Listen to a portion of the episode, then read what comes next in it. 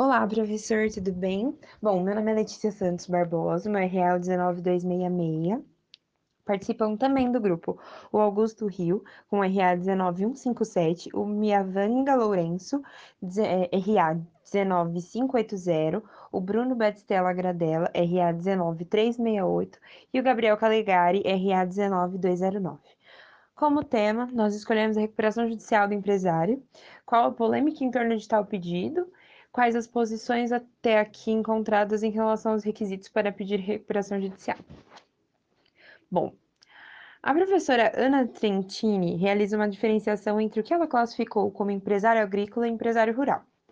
Ambas exercem atividades ligadas à produção de insumos alimentícios ou produtos primários. Entretanto, o primeiro grupo pertence ao primeiro grupo pertencem grandes players do agronegócio, que, exceto pelo produto oferecido, pouco se diferenciam de uma indústria. Já o segundo grupo é composto pelo produtor do porte mais modesto. Entendemos que toda a polêmica acerca do tema em questão orbita esse grupo.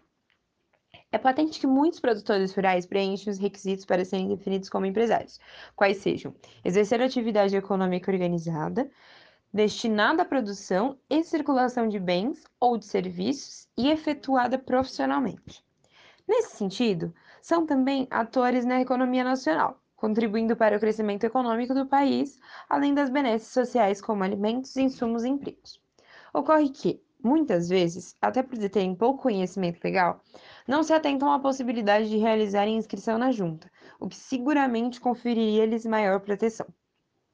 Dessa feita, muitos empresários rurais vêm na, em situação temerária por não haver entendimento pacificado em, quanto à obrigatoriedade ou não da inscrição na junta. Ora, a recuperação judicial visa proteger a economia e função social da empresa, tentando conferir o cenário menos prejudicado para o fluxo de capitais dentro da sociedade.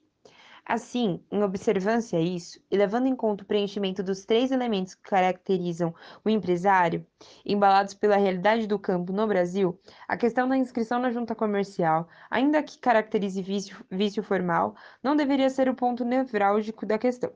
Por outro lado, o Judiciário deve deter mecanismos para evitar que pessoas mal intencionadas se valham do Instituto da Recuperação Judicial para tergiversar seus credores. De toda sorte, é importante observar que os empresários rurais são fundamentais para a economia nacional e também para a economia local, de modo que geram empregos em suas comunidades, além de muitas vezes orientarem todo o ciclo econômico da região em que se inserem ainda que a atividade seja exercida por pequenos empresários. Assim sendo, por sua importância socioeconômica e preenchendo os requisitos materiais do empresário, a recuperação judicial não deveria ser obstada a eles pelo descumprimento do caráter formal. Não obstante, Ainda que reste clara a importância socioeconômica do Instituto para os produtores rurais, ressalvada a necessidade de um bom controle para evitar fraudes, é fundamental que haja uma harmonização do entendimento nos tribunais acerca do tema, pois, de certo modo, a insegurança jurídica ainda é perene. Cabe lembrar que há no ordenamento nacional o Instituto da Desconsideração da Personalidade Jurídica, qual tem a função de proteger o credor frente ao devedor que tenta se esquivar de sua obrigação por meio de uma pessoa jurídica. Dito isso, frisa-se que tal instituto é um trunfo aos credores que podem, com ele, ter seus interesses protegidos frente a empresário mal intencionado. Devido à necessidade de manter a, a segurança jurídica em relação ao assunto da recuperação judicial do produtor rural, principalmente quando pensado em relação ao posicionamento dos tribunais, quando levado em conta a importância do agronegócio para a economia nacional, é necessário pensarmos nos requisitos do pedido de recuperação judicial.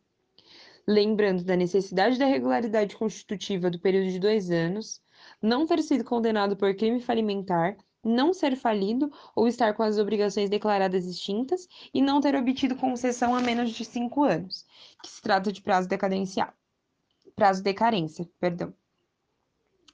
A petição inicial também possui requisitos específicos, como a solicitação do deferimento do processamento do pedido de recuperação judicial para ser instruída com certidão de regularidade do devedor no Registro Público de Empresas, ato constitutivo atualizado e as atas de nomeação dos atuais administradores, conforme o artigo 51 da Lei de Recuperações e Falências. Agora passo a fala ao Bruno.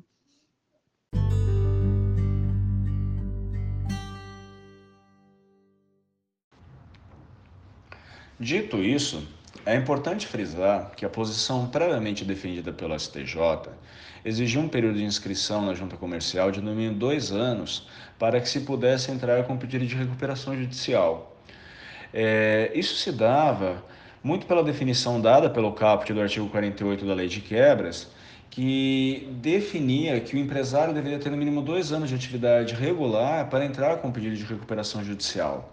E isso era consoante também ao artigo 967 do Código Civil, que previa a necessária inscrição na junta para que é, a atividade empresária fosse considerada regular. Era quase como o ponto que autorizasse o início da atividade empresária. E quem não o fizesse estaria exercendo as atividades de maneira irregular. Né? A interpretação é, se pautava na teoria da empresa no sentido de que a pessoa física estaria exercendo a atividade rural é, em seu próprio nome e não estaria realizando uma atividade empresária e por isso não poderia requerer os benefícios da recuperação judicial.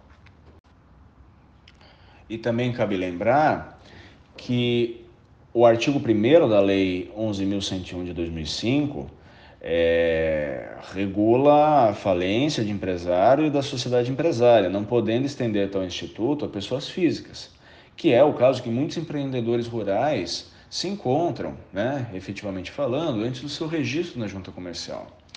No entanto, esse entendimento foi superado, passando o STJ a entender de modo idêntico a posição que o Tribunal de Justiça de São Paulo já vinha adotando. Ou seja, que o registro na junta teria efeitos retroativos, interpretando então a teoria da empresa pelo fato de o um empresário rural já estar efetivamente exercendo a atividade empresária, independentemente do registro, ou seja, independentemente do cumprimento do requisito formal.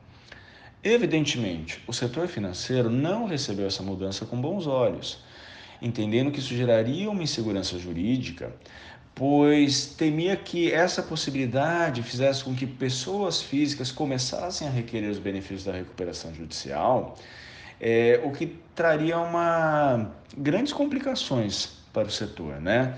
Como nós sabemos, os juros são calculados, os juros para os empréstimos são calculados a partir do risco e existindo uma possibilidade dessa da mitigação do pagamento de dívidas ser estendido a um maior número de pessoas, no caso as pessoas físicas, isso gerou um grande temor no setor financeiro, né?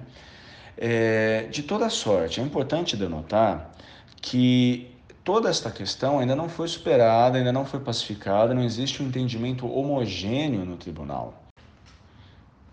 Entretanto, entendemos que tem havido uma movimentação no sentido de uma postura mais leniente dos tribunais, é, observando de uma maneira menos fria a letra da lei e mais assim pautada na realidade da, do produtor rural brasileiro, que muitas vezes acaba nem realizando uh, o próprio registro, mas nem por isso ele está distante da atividade empresária. Efetivamente, o que ele faz é, é, é a execução né, da, da atividade empresária.